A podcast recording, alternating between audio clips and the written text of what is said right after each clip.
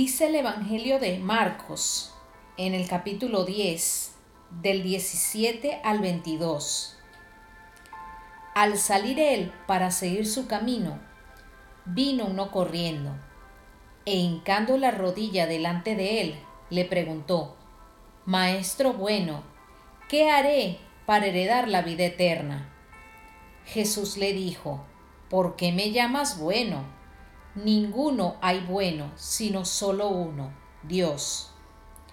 Los mandamientos, sabes, no adulteres, no mates, no hurtes, ni digas falso testimonio, no defraudes, honra a tu padre y a tu madre.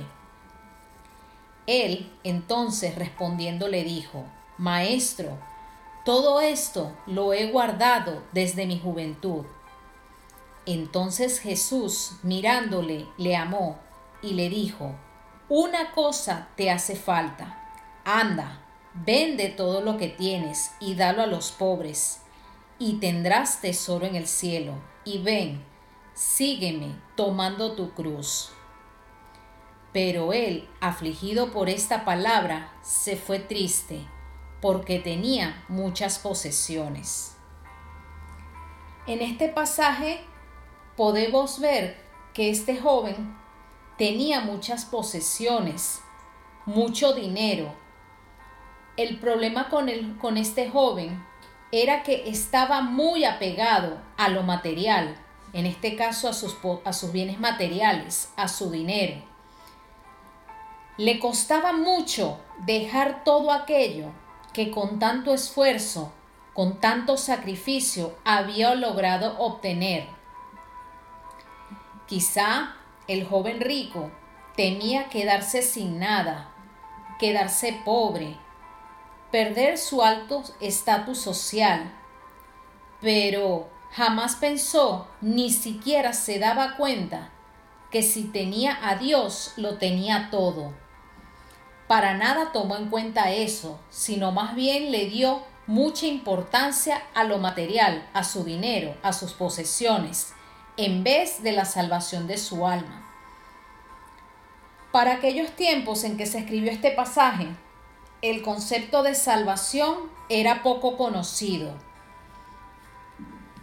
Al igual que el joven rico, muchas personas le dan demasiada importancia a muchas cosas.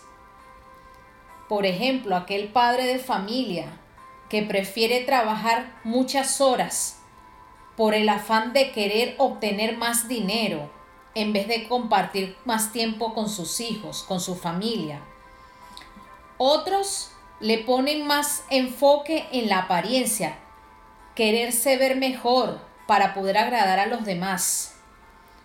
Otros le dan mucha importancia a obtener un carro del año, una ropa de marca, joyas, todas esas cosas materiales. Ellos desean obtener todo eso con el fin de hacerse valer y de ser aceptados por la sociedad. Ellos no son verdaderamente conscientes que por mucho que obtengan esas cosas, no les van a durar toda la vida, porque son pasajeras. Lo mismo sucede hoy en día con los jóvenes que le dan tanta importancia a la fiesta, querer obtener el último modelo de celular. Y vemos cómo muchos hogares están siendo destruidos porque los padres se enfocan en querer darle de todo a los hijos. Y estos hijos pues el día de mañana se, se descarrilan, yéndose tras malas amistades, tras los vicios. Todo porque los padres no les inculcaron valores morales, la falta de límites de autoridad. Podemos ver cómo hoy en día la gente no quiere asumir ningún tipo de compromiso para con las cosas de Dios. No quieren disponerse a dejar las cosas que el mundo les atrae, les ofrece. Ellos no quieren rendir su vida, su corazón al Señor Al contrario, ellos prefieren más bien hacer con su vida lo que les place, satisfacer sus deleites, sus deseos, satisfacer su carne. Lo que el Señor nos pide es que obedezcamos su palabra, vivamos en rectitud, que tengamos una relación íntima y estrecha con Él. Lamentablemente el joven rico no supo aprovechar esa oportunidad que Jesús le había ofrecido como la salvación de su alma, el regalo de la vida eterna.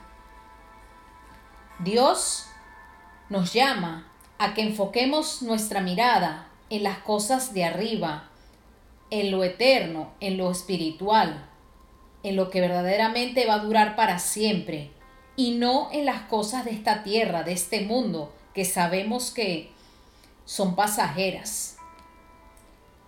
Vinimos a este mundo sin nada, y en el momento que muramos también nos iremos sin nada. La ropa se desgasta, lo material se daña, al igual que la apariencia no dura, se deteriora con el paso de los años. Ninguna de estas cosas importa. Lo que sí debe de importarnos es que seamos salvos, que nuestra alma sea salvada, que podamos alcanzar la vida eterna eso es lo más importante, lo que verdaderamente tiene valor. Bien nos lo dice Mateo 24:35, que cielo y tierra pasarán, pero mis palabras no pasarán.